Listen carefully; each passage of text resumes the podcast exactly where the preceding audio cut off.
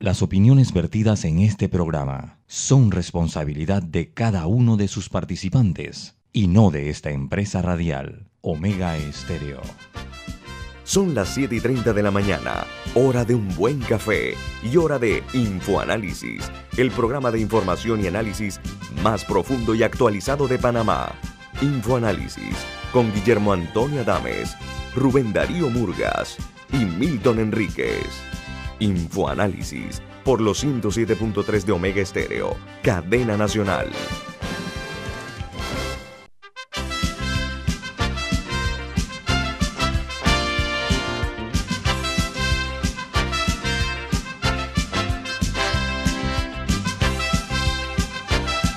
Señoras y señores, muy buen día, bienvenidos. Esto es Infoanálisis, un programa para la gente inteligente. Desde la capital de la República de Panamá, les saludamos el equipo de Infoanálisis. Rubén Darío Murgas. Milton Enríquez.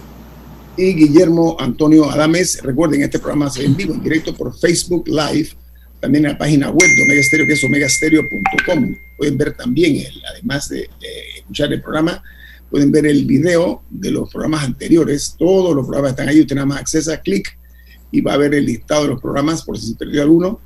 Eh, también estamos en la nueva app de Omega Stereo, en otra app que se llama TuneIn Radio, TuneIn Radio, en Anchor, en el canal 856, canal de cable onda, estamos para servirle a todos ustedes para que le llegue la señal de Omega Stereo independientemente de nuestra cobertura a nivel nacional, estamos también a nivel global.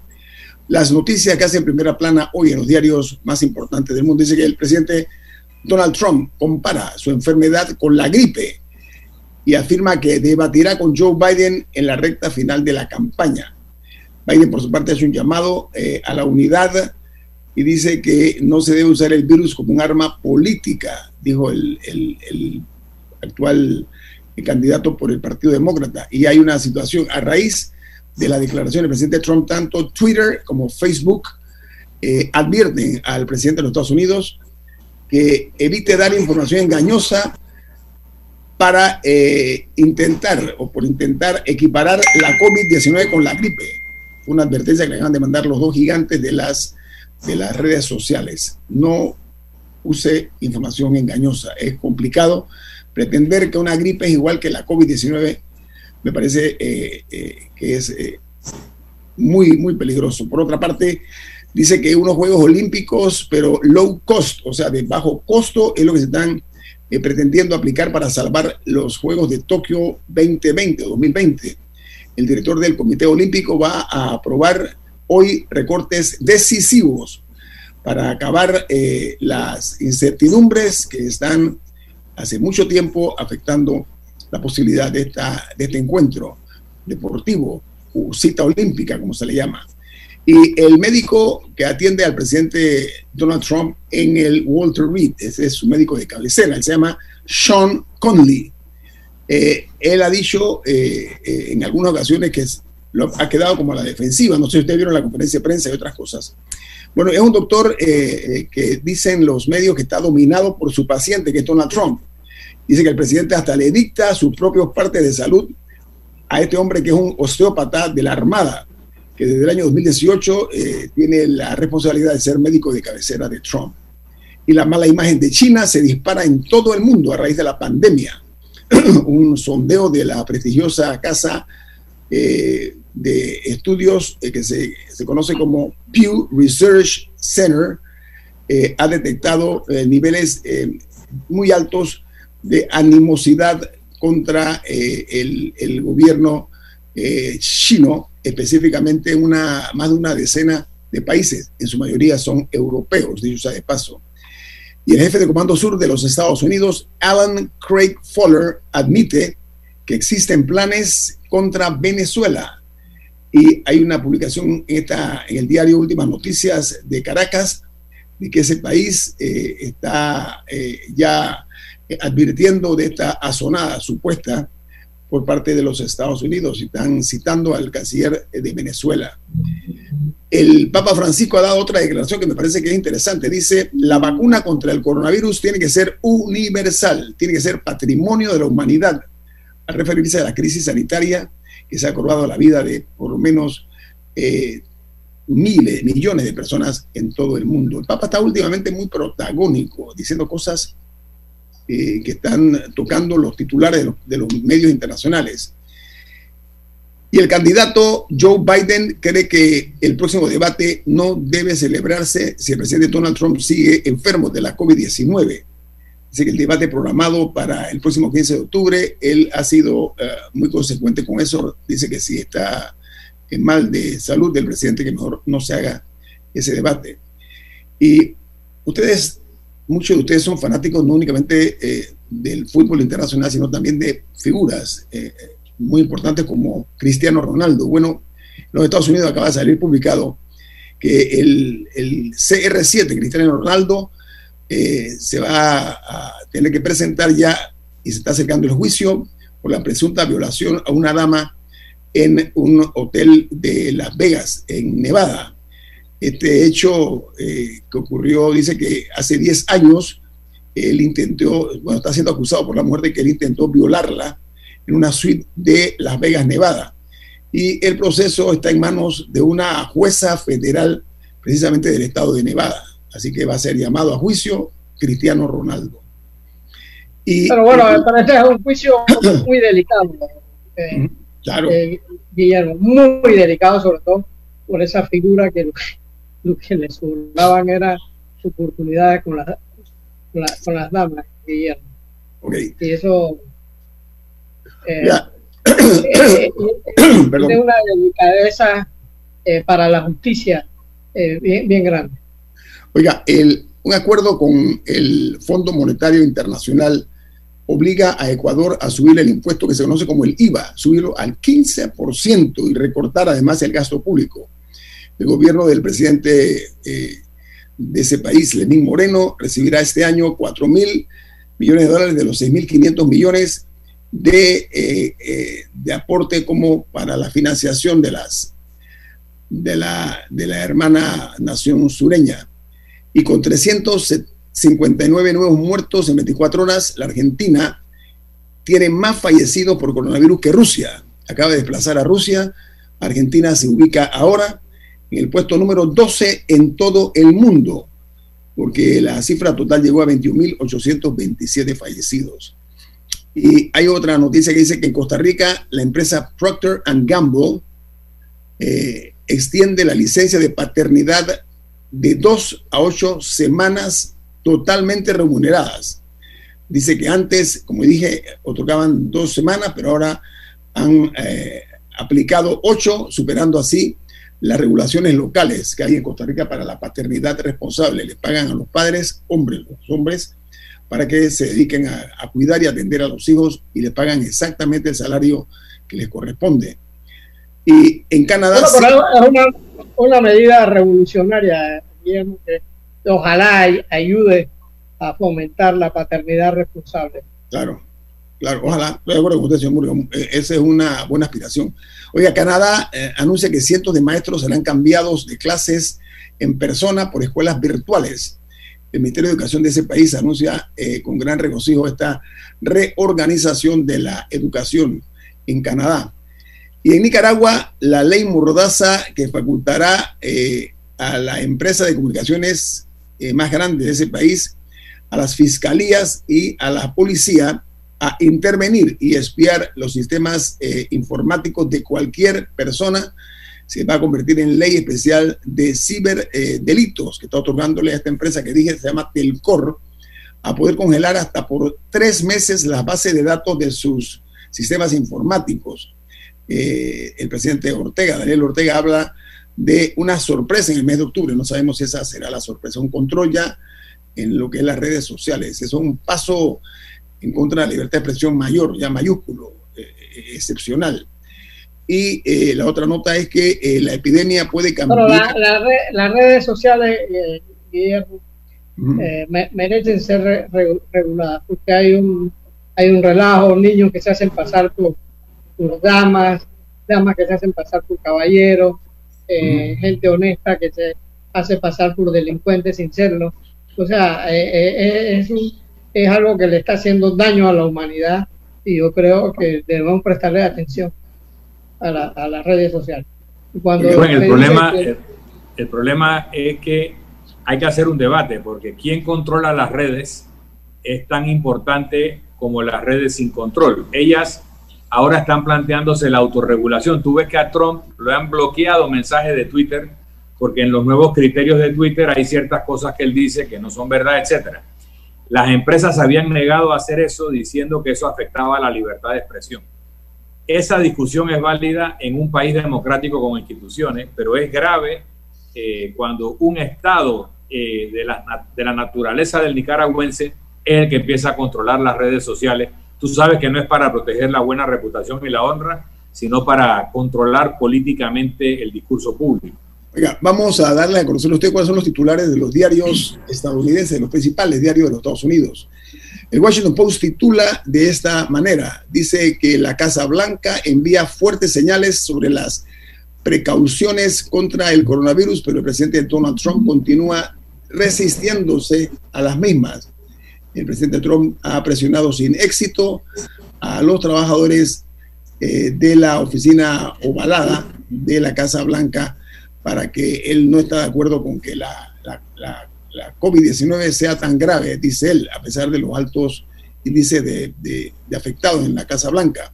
Por otra parte, el diario The Wall Street Journal dice que el presidente Trump detiene las conversaciones sobre la ayuda hasta que pasen las elecciones. Pone en pausa entonces los esfuerzos para aliviar a los hogares eh, y los negocios que tienen problemas por la pandemia hasta el día posterior a las elecciones. O sea, él va a, poner todo este tipo de medidas, ¿no? Es un elemento electoral, evidentemente. O sea, aprobar o no la ayuda en este momento eh, puede tener una incidencia favorable a los demócratas o favorable a los republicanos de acuerdo a lo que salía del paquete. Y cada partido estaba asumiendo posiciones de incidencia electoral en un paquete de ayuda que tiene que ver con una pandemia que afecta a todo el mundo. Por otra parte, el argumento de Trump es que él quería concentrar la energía del Senado en la ratificación de la nueva integrante de la Corte Suprema de Justicia, en reemplazo a la juez eh, fallecida Ginsburg. Así que eh, no podemos quitarle en ninguna decisión, tanto de los demócratas como los republicanos en este momento, el componente electoral. El problema, eh, amigos, es que sigue un poco convulsa la situación política en ese país. Oiga, Ecuador tendrá que ajustar el gasto público en más de 3.400 millones de dólares entre el año 2021 y 2022. Se nota que el próximo año será el más fuerte en cuanto a los recortes que se van a aplicar en Ecuador.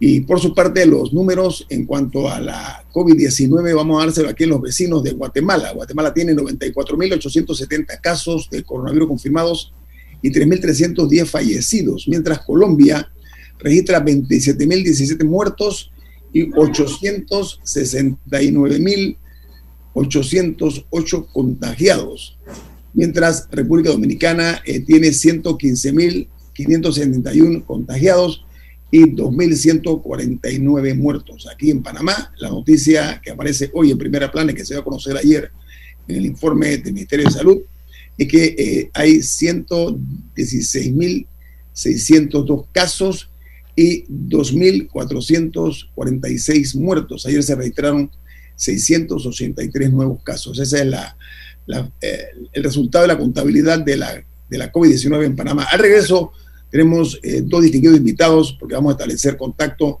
por una parte hasta Atlanta, Georgia, y otro en San José, Costa Rica. Viene más, no se vayan, esto es Info Análisis, un programa para la gente inteligente. Ya viene InfoAnálisis, el programa para gente inteligente como usted. En la vida hay momentos en que todos vamos a necesitar de un apoyo adicional. Para cualquier situación, hay formas de hacer más cómodo y placentero nuestro diario vivir. Sea cual sea su necesidad, en Hogar y Salud los apoyamos haciéndole la vida más fácil, porque contamos con la experiencia necesaria para recomendarle lo que usted necesite. Recuerde, Hogar y Salud les hace la vida más fácil. Visite nuestras nuevas sucursales en Villa Zaita al lado del Super 99 y en Cativa Colón al lado del Super Extra. Estamos abiertos en todas nuestras sucursales del país y le hacemos su entrega de forma gratuita en Panamá Centro. Para mayor información, puede consultar en Instagram y Facebook. Carmen preparaba su clase desde casa. Ahora, desde casa, da su clase. El mundo está cambiando y en Claro, seguiremos a tu lado. Por eso te damos 30 GB de internet móvil en tu plan de 25 balboas y 30% menos en Microsoft 365 para que estés conectado donde y como quieras. ¡Claro! Promoción válida del 15 de agosto al 30 de noviembre de 2020. Adquiere un plan de internet móvil masivo desde 25 balboas. Incluye 30 GB y recibe 30% de descuento en la suscripción de Microsoft 365 Familia. No aplica con otras promociones. Para mayor información visita claro.com.pa. La gente inteligente escucha InfoAnálisis. Los anunciantes inteligentes se anuncian en InfoAnálisis. Usted es inteligente. Llame al 269-2488 y todos lo sabrán. Infoanálisis, de lunes a viernes de 7 y 30, 8 y 30 de la mañana, en donde se anuncian los que saben.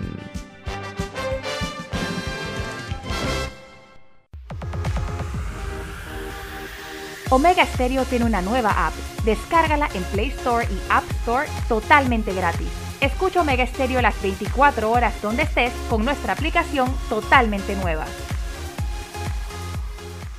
En el Aeropuerto Internacional de Tocumen estamos listos para conectarte, cumpliendo con todos los protocolos de higiene y seguridad como uso obligatorio de la mascarilla, toma de temperatura, estaciones de gel alcoholado señalización para el distanciamiento físico y siguiendo los más altos estándares de seguridad para nuestros pasajeros en tránsito. Aeropuerto Internacional de Tocumen. Te cuida. Te cuida. Te cuida. Te cuida. Los panameños residentes y extranjeros que ingresen al país deben mostrar certificado de PCR o antígenos negativa realizada 48 horas antes previas a su viaje, sin cuarentena obligatoria. Si no la aporta, se realizará prueba rápida previo registro de migración pagada por el viajero. Ya viene InfoAnálisis el programa para gente inteligente como usted.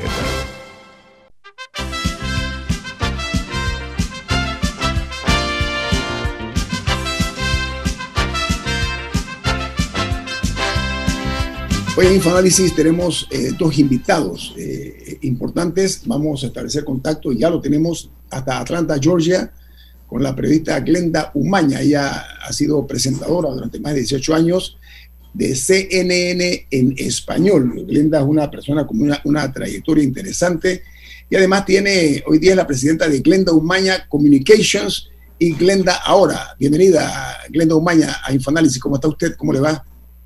¿Cómo están, Milton, Guillermo, Rubén, Darío? Encantadísima y don Saúl también. Muchas gracias por invitarnos y por este medio también. Me encanta enviar un abrazo caluroso a todos los panameños porque la verdad que eh, tengo un enorme cariño, me duele en los últimos meses pues no haber vuelto por ahí.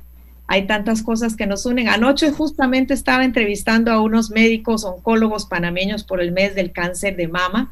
Así que siempre unidos a esa patria tan, tan especial, con desafíos ahora como todos, ¿no? Bueno, don Milton, tenemos otro invitado. Gracias, Glenda. Sí. la amabilidad de invitarlo.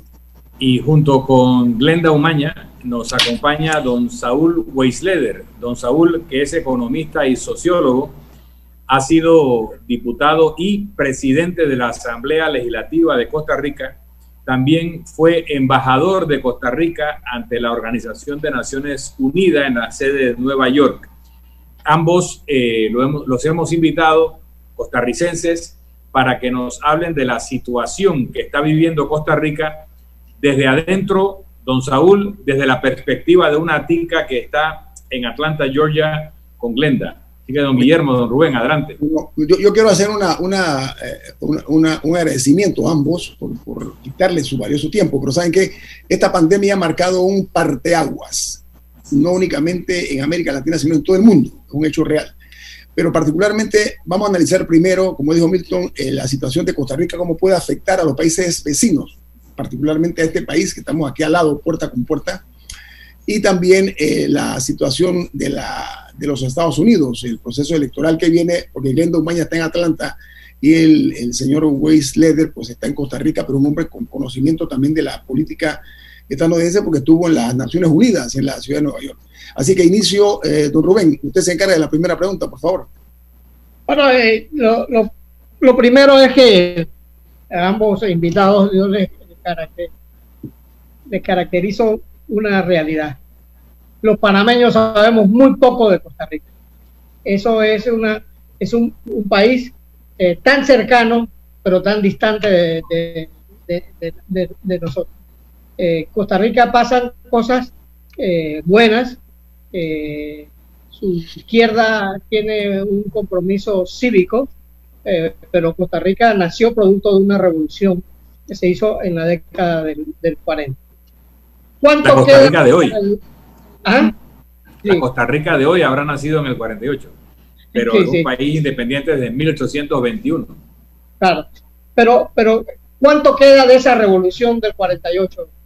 Le, le pregunto yo a, a Glenda y a don Saúl. Bueno, don Saúl, que es del Partido Liberación Nacional, que fueron los abanderados de esa revolución, tal vez puede empezar por ahí.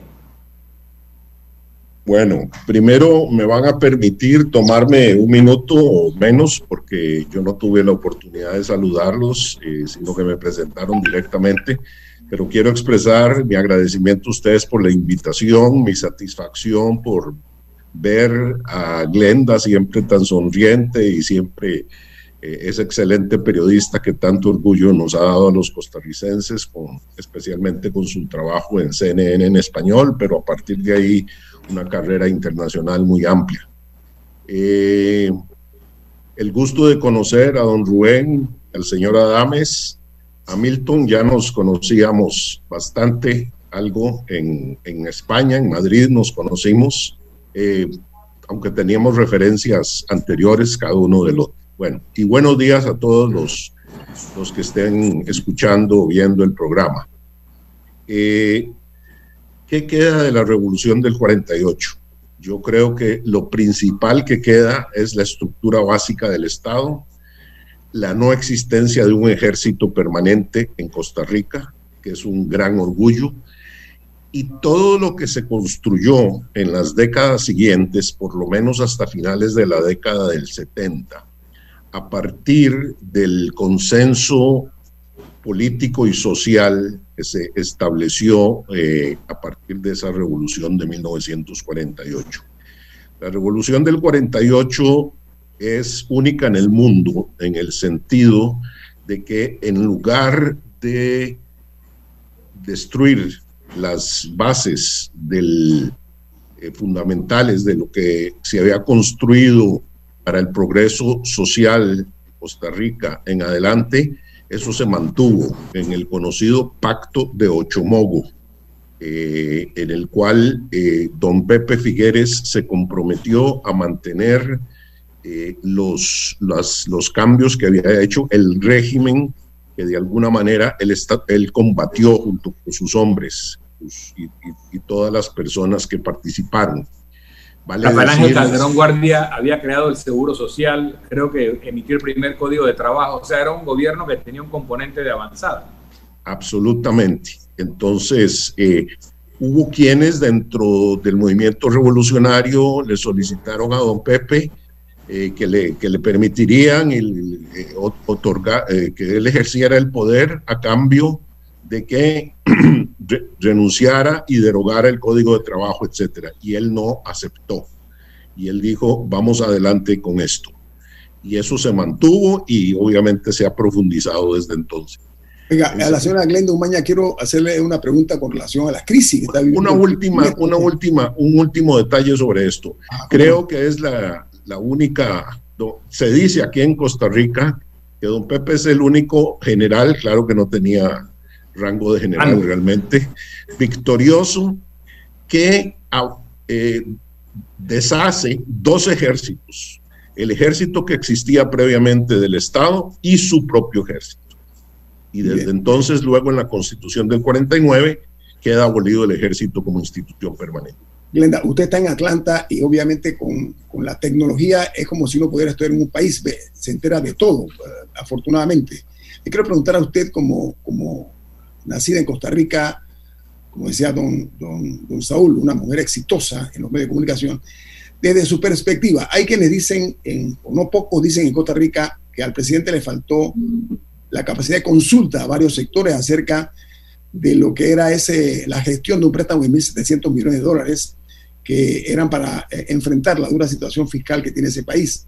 Esto ha degenerado en algo inesperado, por lo menos para nosotros desde Panamá, que Costa Rica no ha sido un país para nada eh, convulso en, cuanto a, a, conocerse fuera del país. Hoy día el mundo habla de lo que está pasando en Costa Rica.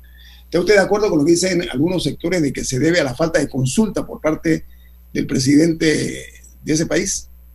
Muchas gracias por tu pregunta y qué bonito lo que decía Rubén de que los panameños puedan conocer un poco más de nuestra idiosincrasia. Justamente sí, son 70 años que se están cumpliendo en diciembre de haber eh, abolido el ejército, algo que siempre nos ha caracterizado. Por supuesto que en este momento estamos viendo con ojos de asombro, preocupación, un poco espantados porque eh, sí se ve y, e inclusive algunos eh, venezolanos como la periodista Nitu Pérez el día de ayer eh, hizo algunos señalamientos en relación con la posible, eh, dice ella, infiltración de ciertas fuerzas de izquierda dentro de estas eh, protestas que se han tornado realmente ya no son manifestaciones eh, pacíficas, sino que han sido no características del costarricense. Vamos a hablar de eso en un momento. Pero respecto a lo que decías, lo que mencionabas, de la falta de consulta, fíjate que justamente en agosto me pidieron moderar eh, un foro con el presidente y los expresidentes Laura Chinchilla y Miguel Ángel Rodríguez. Yo inclusive como periodista lo pensé, ¿verdad? Porque uno siempre quiere mantenerse balanceado, que no lo identifiquen con ningún partido. Ahí vi, digo, bueno, hay, hay varios eh, presidentes invitados, expresidentes, digo, ¿por qué no? Uno dice, bueno, en lo que pueda ayudar a mi país, lo hago. Eh, ellos habían hecho una serie de consultas, eh, abrieron, por decirlo así, una especie de, diálogo con distintos sectores y tenían sobre la mesa, dijeron, 700 propuestas, 700 propuestas que trataron de tomar en cuenta. Lo que sí dijeron eh, tajantemente, recuerdo que lo dijo la viceministra de la presidencia, es ok, hay aspectos técnicos de la negociación con el Fondo Monetario Internacional, que como sabemos en este momento de crisis con tantos países, está negociando como con 80 países, eh, que todos en esta emergencia económica, y dice, hay aspectos técnicos que definitivamente no son de consulta. Sin embargo, ¿qué sucedió y cuál fue el, el mensaje que ha chocado a la población? Fue la determinación, ese anuncio para muchas personas que realmente ya no dan, no tienen ingresos, eh, recordemos que en Costa Rica el principal ingreso es el turismo, ha sido el turismo, entonces el hecho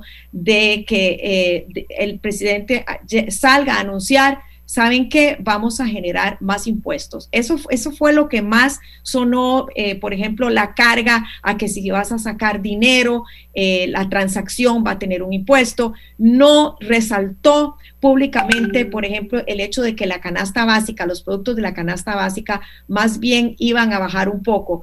Entonces, esto ha generado una furia, un enojo en ciertos sectores de la población que hay otros que los han convocado ya no a manifestaciones pacíficas, a los cuales siempre ha habido derecho, sino también a bloqueos, hasta, hasta 50 bloqueos. Ya ayer se hablaba de elementos, eh, inclusive a nivel criminal, eh, que están infiltrados y, eh, como decía antes, algunos venezolanos expertos aseguran que hay quienes están aprovechando a las fuerzas de la izquierda para infiltrarse, ¿no? Y para agitar estas fuerzas. A estos permiso, tengo un corte comercial, Glenda, tengo un corte comercial. Claro, hablamos mucho nosotros los periodistas. No, no, no, por favor, ustedes son los invitados, ustedes tienen, son, queremos que ustedes hablen. tengo un corte comercial. Al regreso viene más con la entrevista en directo hasta Atlanta, Georgia, a la periodista Glenda Umaña y a don Saúl Weisleder, que es el expresidente de la Asamblea Legislativa por la liberación de Costa Rica y además embajador de ese país en las Naciones Unidas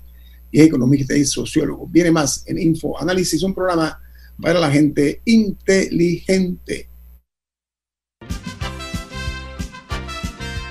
Ya viene Infoanálisis, el programa para gente inteligente como usted.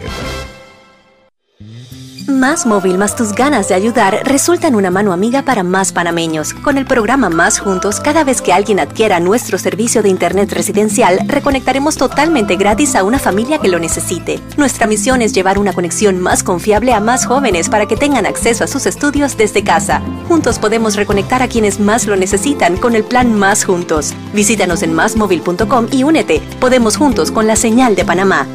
Válido del 1 de septiembre al 31 de octubre. Aplica al contratar paquete triple de 650 megabytes.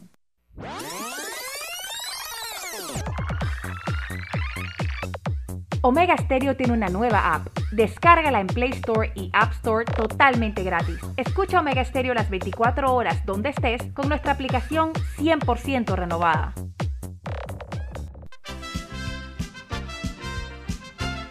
La gente inteligente escucha InfoAnálisis los anunciantes inteligentes se anuncian en InfoAnálisis. Usted es inteligente. Llame al 269-2488 y todos lo sabrán. Infoanálisis, de lunes a viernes de 7 y 30, 8 y 30 de la mañana, en donde se anuncian los que saben.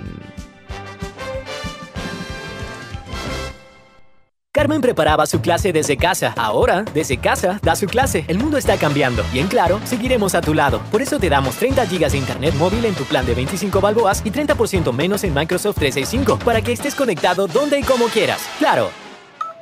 Promoción válida del 15 de agosto al 30 de noviembre de 2020. Adquiere un plan de internet móvil masivo desde 25 balboas. Incluye 30 GB y recibe 30% de descuento en la suscripción de Microsoft 365 Familia. No aplica con otras promociones. Para mayor información visita claro.com.pa. Ya viene InfoAnálisis, el programa para gente inteligente como usted.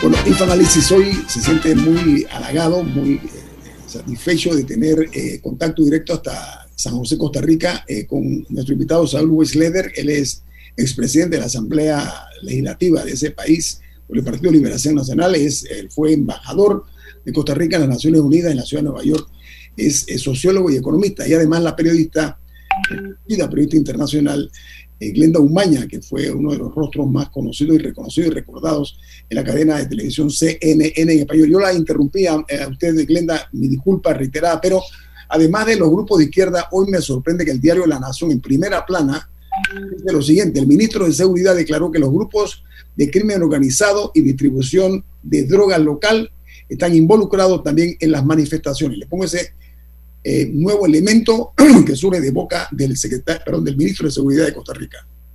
No, y hay que decirlo públicamente. Eh, ayer pues se veía mucha indignación, por ejemplo, porque en este momento esas personas tienen el control, como si fueran policías de quién pasa y quién no pasa, presentándoles documentos, ah, bueno, va para el hospital o no. Es decir, eh, hay que retomar el orden en una situación pues eh, conflictiva, ¿verdad, don Saúl? Porque Qué difícil, por un lado, eh, la necesidad, y, sucede en todos nuestros países, de la disminución del gasto público, ¿no? Esa demanda para poder eh, negociar con el Fondo Monetario Internacional, esa demanda también de muchos sectores, pero por otra parte los sindicatos eh, y los mismos empleados públicos diciendo a mí no me tocan, ¿no? Entonces, ¿cómo negociar en esas circunstancias unido también a la crisis eh, por la pandemia? De todas maneras, hay que resaltar los esfuerzos positivos a nivel independiente que se están haciendo distintos grupos para reactivar la economía, ya no, por ejemplo, dependiendo del gobierno. Yo creo que este es un buen momento, no solo en Costa Rica, sino en todas las naciones, para aplaudir ese tipo de, de iniciativas en en pueblos, en, en, eh, en, lugares, zonas rurales donde prácticamente no están pasando por, por mucha hambre, ¿no? Porque dependían del turismo, como decíamos. Entonces hay, eh, por ejemplo, una iniciativa que con una donación se reactiva un pequeño restaurancito, nosotros le llamamos soditas, Milton que ha, ido mucho a Costa Rica sabe. Ah, la soda tapia. Las soditas, sí, pequeñas. Eh, no, pero había uno famoso, la soda tapia, ¿no? La soda tapia, exacto. Se comen unas ensaladas de frutas deliciosas. Eh, eh, entonces, bueno, ellos lo que están haciendo es, se hace una donación, se la da a una familia que no tiene comida, la familia compra en la sodita con un voucher y ahí van reactivando la economía de diferentes zonas. Yo, quería aprovechar el contexto que nos ha dado Glenda para preguntarle algo a Saúl. Eh, aquí ha habido una rebelión inusitada en los niveles de violencia de Costa Rica en sus protestas o sus conflictos sociales. Nunca hemos visto esto, por lo menos desde el año 48, no recuerdo algo de esta magnitud. En el 48, si no hubiera habido un Pepe Figueres, tal vez no hubiera habido una revolución, sino solamente algún tipo de protesta. Ahora tenemos un nivel de protesta eh, tan alta, hay acusaciones, como dice eh, Guillermo Antonio, de la noticia del ministro hablando de fuerzas criminales. Glenda habla de territorios que ya no controla la policía, sino probablemente el tipo de sujetos. Pero hay un personaje que fue candidato presidencial del Partido Liberación Nacional, José Miguel Corrales, a quien le dicen el mulo, y hay la duda si es por futbolista o por terco, ¿no? Pero José Miguel Corrales, que fue candidato de Liberación Nacional, se le señala como una de las cabezas de este movimiento. ¿Qué hay de eso y qué posibilidades hay de que esto involucione en una situación más grave por este juego político? Don Saúl. Este, ustedes me van a disculpar, pero yo tengo que irme un poquito para atrás. No me voy a ir al 48, pero sí, pero sí necesitamos entender un poquito la génesis y las condiciones en las que se encontraba el país y por qué ha llegado a estos niveles desde mi punto de vista. Yo sé, eh, o sea, yo pertenezco a un partido, pero trato de ser objetivo. Creo que precio más mi objetividad y mi, profesión que la pertenencia a un partido. Y bueno, eh, entonces la cosa es así. Costa Rica estaba viviendo una crisis fiscal muy, muy, muy seria y con enormes costos políticos, etcétera. Eh, un gobierno que que alcanzó la, el Ejecutivo en, elecciones muy particulares y siendo una minoría en, el, en la Asamblea Legislativa, la principal fracción en la Asamblea Legislativa es la deliberación nacional, eh, se logró pasar hace aproximadamente un año una reforma fiscal. Y recién la economía comenzaba a, digamos, a estabilizarse y, todavía no a crecer como debe, como debe crecer. Y nos tomó la crisis del coronavirus, la crisis de esta pandemia. Eso obviamente eh, complicó enormemente la situación por los cierres, etcétera, que Glenda explicó bastante, bueno, en el poco tiempo que tenemos. Eh, yo ahí discrepo un poquito con Glenda. Yo creo que sí, el gobierno hizo un intento de consulta sobre cómo presentar, pero me parece que fue un intento muy fallido. Y fue un intento fallido porque fue casi más un ejercicio de forma que de fondo. Eh, se tomaron nota, etcétera, pero bueno, el gobierno iba adelante. Soy absolutamente consciente de que tenemos que tomarnos medicinas amargas. El gobierno no ha sabido, no supo comunicar, y quizás ya es un poco tarde, de lo difícil de la situación, de que aún sin estas manifestaciones nos habrían tomado años para poder volver a estabilizar la economía. No me voy a extender ahí, lastimosamente el tiempo siempre es el enemigo en, en este tipo de cosas, pero quiero decir que ahí ha habido errores de manejo político y de comunicación muy importantes por parte del gobierno. para los dos, una pregunta corta, respuesta corta. Eh, de lo Pero me gustaría saber el tema del rol del señor Corrales. Ahora mismo, en cuanto a que dicen que esto es un arrastre que viene de 2018 y que uno de los componentes de esta situación es la mala distribución de la riqueza en Costa Rica. ¿Qué opinan ustedes?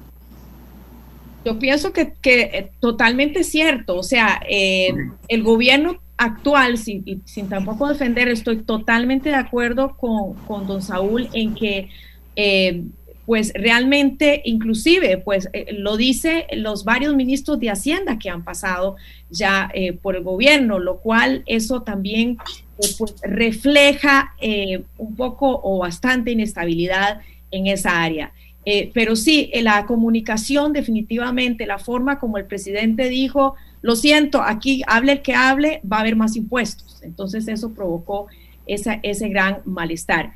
Eh, pero realmente yo pienso que todo lo que sigue ahora es producto también, como usted decía, de varios gobiernos. No es solo este gobierno, sino que venía una crisis fiscal, inclusive poder procesar ese, esa, aprobar la nueva ley fiscal fue un trago amargo. Entonces la población decía, ok, me van a, subir más impuestos y de un momento a otro vienen a anunciar más impuestos.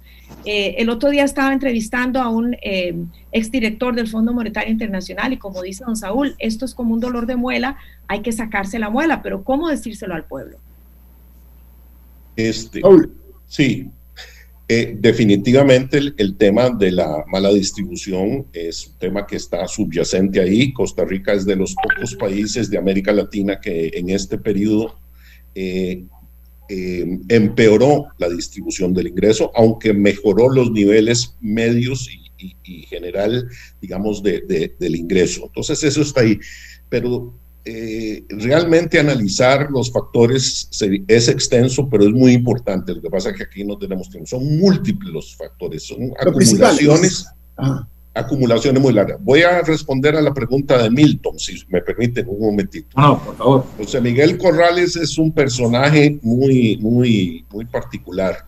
Efectivamente, eh, tiene como apodo el mulo y, y, y y se discute entre la gente de su generación si era porque cuando jugaba fútbol eh, entraba muy fuertemente con el pie o si es por su terquedad. Yo me inclino a la segunda, me parece que, que es una persona muy intransigente, que lo conocimos en el Partido Liberación Nacional, etcétera, etcétera. Él se declara junto con otros líderes del, de, de, de parte de ese movimiento que se llama Rescate Nacional, pero el movimiento, como creo que Glenda mencionó, en realidad tiene múltiples cabezas y tiene múltiples motivos y tiene múltiples razones y casi por cada región hay, hay, hay grupos distintos. Yo vi una lideresa joven de Matina de Limón eh, enormemente responsable. Ella dijo, nosotros cerramos durante el día, aunque dejamos pasar por las carreteras, pero en la noche, a las seis de la tarde, nosotros levantamos eh, porque no queremos en las noches estar aquí. Y desgraciadamente en las noches eso es tomado por grupos de delincuentes. Entonces ellos no se querían ver involucrados en ese asunto.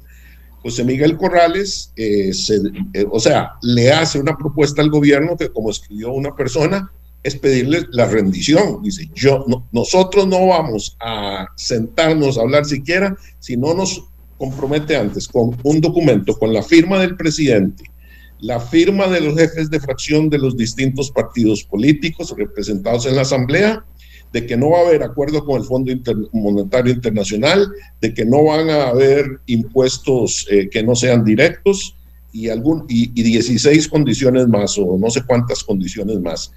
Esa, era la, esa es la condición que, él, que, ellos, que ellos ponen para sentarse a conversar. Y obviamente el gobierno no puede ceder, eso me parece que, es. Eh, pero resulta que ahora, con la, él fue el, de los primeros que denunció de que en este momento hay grupos delictivos. Él dijo, la mafia se está metiendo al movimiento, pero yo no tengo la culpa, la culpa es del gobierno. Inclusive dijo narcotráfico, ¿no? Mencionó narcotráfico. Que hoy, hoy el ministro de Seguridad lo dice hoy. Hoy lo dice. La palabra es muy fuerte. Y, fuerte, por eso te lo pregunté. dijo, eh, la culpa la tiene el gobierno, dijo, ¿no? Cuando ellos empezaron también estas manifestaciones, estos bloqueos. Ahora, resumiendo, Guillermo, Costa Rica eh, ya está madura para hacer una otra revolución. Un minuto. Eh, un minuto no. la respuesta. No está. Glenda, usted dice, ¿está lista o no está lista Costa Rica para no, no, no, no, no. Nosotros estamos en otra etapa de la historia. Panamá también eh, tenemos que respetar los procesos democráticos. Eh, no conviene bajo ninguna circunstancia eh, ese tipo de acción en este momento. Es, es otro contexto. Gracias por la respuesta. La, la, democracia lesionó la conquista popular. señor Murga, tengo un corte comercial, disculpe, con la, con la venia de los invitados. Vamos al corte comercial. Esto es Info Análisis, un programa para la gente inteligente. Ya viene InfoAnálisis, el programa para gente inteligente como usted.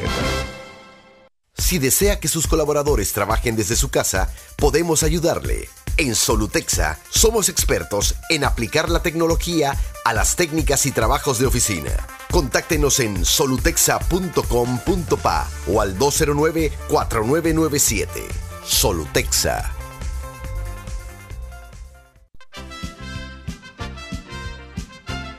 La gente inteligente escucha InfoAnálisis. Los anunciantes inteligentes se anuncian en InfoAnálisis. Usted es inteligente. Llame al 269-2488 y todos lo sabrán. Infoanálisis, de lunes a viernes de 7 y 30, 8 y 30 de la mañana, en donde se anuncian los que saben. Cuando sumas tus servicios móviles y residenciales con Más Móvil, ¿qué sale? Ahorros increíbles. Cámbiate al paquete completo hoy y disfruta ahorros anuales en planes postpago. Obtén hasta el doble de velocidad en tu internet residencial confiable respaldado por una potente red de fibra óptica. Así podrás estar conectado dentro y fuera de casa sin interrupciones. Todo con la señal más confiable de Panamá. Visita másmóvilpanamá.com, conoce y adquiere tu paquete completo. Podemos juntos con la señal de Panamá. Omega Stereo tiene una nueva app. Descárgala en Play Store y App Store totalmente gratis. Escucha Omega Stereo las 24 horas donde estés con nuestra nueva app.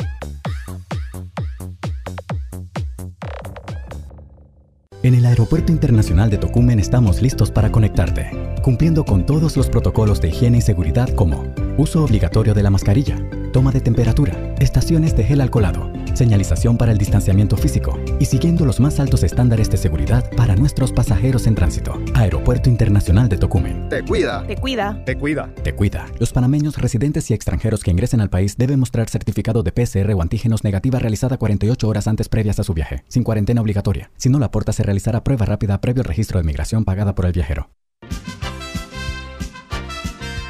Ya viene InfoAnálisis el programa para gente inteligente como usted.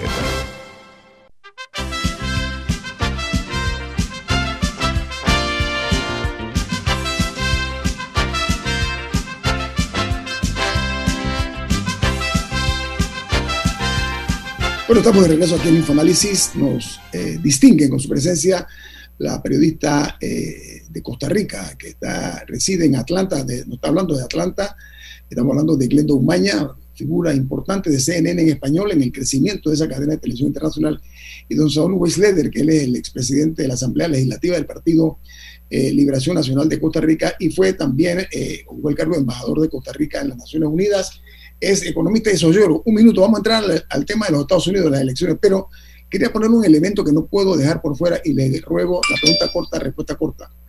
Eh, esta situación llega en Costa Rica de convulsión, estoy hablando en momentos realmente eh, eh, únicos en la historia del país, al igual que en Panamá, estamos hablando de una pandemia.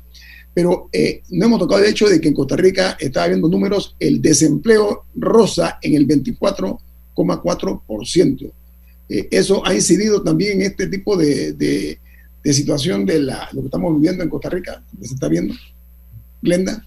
Por supuesto, por supuesto, esto es eh, lo que se está viviendo en cada uno de esos hogares, esa desesperación, inclusive, eh, tengo que decirlo, y esto duele mucho, estuvimos haciendo algún reporte de personas relacionadas con el turismo que están haciendo organizaciones para tratar de salvar a personas que han intentado, algunos lamentablemente han llegado a eso, a quitarse la vida.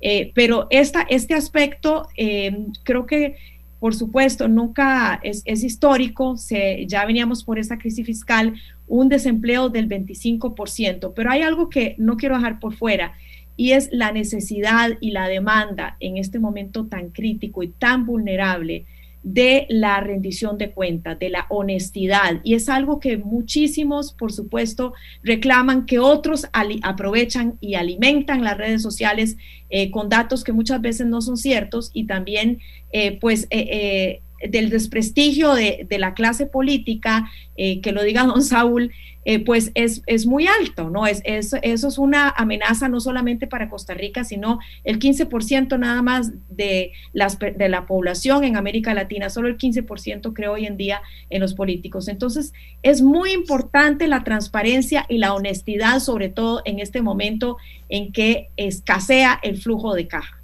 Don Saúl, falta de transparencia. Eh, bueno, primero sobre el desempleo. Efectivamente, ese es el problema. Yo, yo siempre digo cuando los economistas más neoliberales, digámoslo así, dicen que la inflación es el peor de los impuestos. Yo digo, no, el peor de los impuestos es el desempleo. Eh, el desempleo es un, un, impuesto del 100% sobre la persona que está desempleada. El número de 24 o 4 de 25% creo que subestima en realidad la verdadera medición del desempleo, pero no vamos a entrar ahora en detalles de carácter técnico. Glenda, que está en Atlanta. Milton, una pregunta sobre Glenda, las... Glenda tiene toda la razón, Glenda tiene toda la razón en, ese, en ese aspecto respecto de la transparencia y todo. Pero si yo pudiera hacer un llamado a los periodistas, les diría, destaquen de vez en cuando también a los políticos que realmente son honestos, porque los hay en todas partes. Honestos, comprometidos, idealistas. No son muchos, pero los hay. Reelección de Donald Trump. Reelección de Donald Trump. Eh, eh, Glenda, usted está en Atlanta en Georgia. Cuénteme cómo la ve usted desde esa, ese centro neurálgico de noticias que genera CNN. ¿Cuál es su visión? Hoy, es un día crucial porque hoy eh, se va a realizar un debate después del espectáculo o el mercado, podemos decir, de la semana pasada en ese debate entre los dos candidatos presidenciales, eh, el presidente Trump y Joe Biden, el demócrata Joe Biden. Pues hoy eh, va a ser, le toca a los vicepresidentes Mike Pence y Kamala Harris. Eh, ha creado también una expectativa, por supuesto, eh, se espera un debate de, mucha mejor altura en, en un momento en que se, las últimas encuestas arrojan una ventaja para Joe Biden de 16 puntos. Sin embargo, sin embargo, yo pienso que cualquier cosa puede pasar, no solo en Estados Unidos, sino en los procesos electorales que se están viviendo o que se viven en cada uno de nuestros países. Eh, el votante hoy en día es sumamente indeciso Aquí pues hay una cierta tradición, sin embargo, esa tradición, como hemos visto, algunos países que son rojos ahora son azules, etcétera, eh, algunos, perdón, estados. Entonces, eh, la verdad que a pesar de esa diferencia, es una, por supuesto, una elección insólita con la, situación de la pandemia, que el mismo eh, presidente pues ha estado hospitalizado, se ha estado, por decirlo así, burlando del coronavirus, dijo que se había sentido mejor que en los últimos 20 años. Duele, la verdad, que en una imagen una semana antes, en un evento en la Casa Blanca, eh, nosotros la publicamos, la mayoría estaba sin mascarilla. Glenda y Saúl, eh, se dice a veces que el interés que genera la elección del presidente de los Estados Unidos es porque se puede estar eligiendo al presidente del mundo, no solo de Estados Unidos, porque lo que pase allá nos afecta, sobre todo ahora en la época neomonroísta, nos afecta a los latinoamericanos. ¿Cuál sería el mejor presidente para América Latina, Biden o Trump? Don Saúl. Eh, desde mi punto de vista, sin la menor duda, Biden. Biden. ¿tú qué opinas? Para América Latina, no para Estados Unidos. Para América Latina, mira, las, muchos porque eh, llama la atención, porque hay personas acá que son, que van a votar por el Partido Republicano. Uno pasa conversando con, los latinos y yo les digo, si vas a votar por el Partido Republicano, eh, no hables bien de Trump, ¿no? Porque, bueno, no debería decir esto como periodista porque uno tiene que ser objetivo y uno trata de ser objetivo pero por el tipo de lenguaje, por el tipo de mensaje, uno diría, desde que quedó la vez pasada, que para mí los mismos medios fueron los que eh, instalaron a Trump en el poder, inclusive CNN hizo tanta, tanta publicidad eh, por, los ratings que eh, terminó ganando Trump no por el voto popular, como sabemos. pero yo pienso que muchos están enfocando en este momento aquí en Estados Unidos, las personas que van o que apoyan a Trump en eh, los números, ¿no? En la prosperidad o no prosperidad económica, no digamos la parte moral, sino a la, supuesta prosperidad en que iba encaminado. Eh, inclusive eh, en Estados Unidos, en esta situación de la pandemia, el envío constante de cheques, o en fin, es totalmente otro contexto si me vuelves, si me preguntas en, a quién le conviene América Latina, por supuesto que la mayoría de las minorías acá están apoyando a Biden. Y la gente le miente a los encuestadores. ¿Tú crees que la gente que está con Trump le da vergüenza decirlo, pero va a votar por Trump? Muchos, por supuesto. Claro que sí. Inclusive he visto eh, gente que jamás iría con él, eh, y me lo ha dicho así como en bajito yo me quedo callada. Yo, Puede haber sorpresa. Inclusive yo voto y no le digo ni a mi familia porque voy a votar. Eh, si me, permiten elaborar un segundito sobre esa, sobre esa respuesta, porque yo contesté con una sola, con cuatro palabras, sin duda alguna Biden. Yo lo creo así porque yo creo que eh, al mundo entero lo que le conviene es otra vez un movimiento hacia el respeto a la institucionalidad. Y con todo respeto para el señor Trump, él ha eh, jugado más allá de lo conveniente con la institucionalidad. Eh, y a mí me parece que el, el, mundo necesita estabilidad y necesita, ha hecho cosas importantes, ha hecho cosas buenas. En general me inclino por los demócratas, pero debo decir, en los 80 fue un presidente republicano, Ronald Reagan, el que le abrió a Centroamérica la posibilidad de recuperarse en la grave crisis que estábamos a Costa Rica, a Panamá, etcétera, con la iniciativa de la Cuenca del Caribe, con ayuda eh, económica, etcétera. De manera tal que ha habido presidentes republicanos también. Pero Trump es una irrupción aún dentro del Partido Republicano. Ahora, eh, las encuestas eh, llevan a la presidencia a los hombres o no. Por ejemplo, en las últimas elecciones iba arriba la señora Hillary Clinton y al final ganó Trump las elecciones son un factotum en este sentido determinante para efectos del, del resultado final. Un minuto. La encuesta, Si me, si me permite, si me permiten eh, una pequeña, un pequeño detalle. No, la señora Clinton ganó al voto popular. Sí, los, los colegios eh, electorales donde perdió. Luego, como en Estados Unidos tienen un sistema de elección eh, particular del colegio electoral, yo creo que los republicanos supieron hacer la estrategia mejor. Entonces, eso les permitió al final tener más votos en el colegio electoral y elegir a Donald Trump. Pero, eh, Hillary Clinton, al terminar, eh, pues luego de la elección, ella hizo un libro y un análisis y lo que decía, muy enojada, es que mucha gente estaba tan, tan confiada en que ella iba a ganar, porque era insólito en ese momento pensar que podría ganar Donald Trump, un showman, ¿no? Este, eh, entonces, mucha gente inclusive le dijo, no fui a votar, me confié. Eh, hay muchas cosas que pasaron también por esa confianza, esa jamás se pensó que eso podría eh, ser el resultado.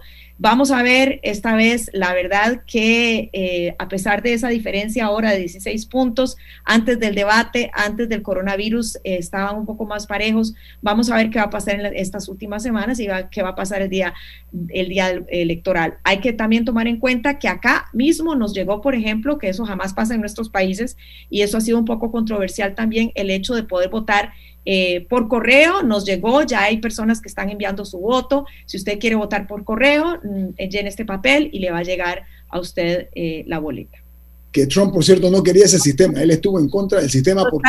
Dice que si los resultados eh, eh, no son positivos para él, que él va a apelar y que no cree en ese sistema, exactamente. Algo nunca visto en los Estados Unidos de América, una posición de un presidente expresándose... Sí, es lo que dice Saúl, ¿verdad? De, la institucionalidad, eso, eso está totalmente... Incluso, incluso en la elección Kennedy-Nixon, que se le dio a Kennedy. Hay evidencias de que en Chicago votaron los muertos con el alcalde Daley a favor de Kennedy y que Nixon sabía que probablemente le habían hecho un fraude, pero por la dignidad del cargo de presidente se negó a demandar esas elecciones. O sea que el, el cuido de la institución presidencial ha sido hasta ahora algo más importante que cualquier otra consideración y sin embargo el señor Trump está diciendo que no, que él lo va a pelear porque no sale lo que él quiera. ¿no? Hay un reclamo cuando Gore con Bush también, que se dice... Exactamente, más reciente.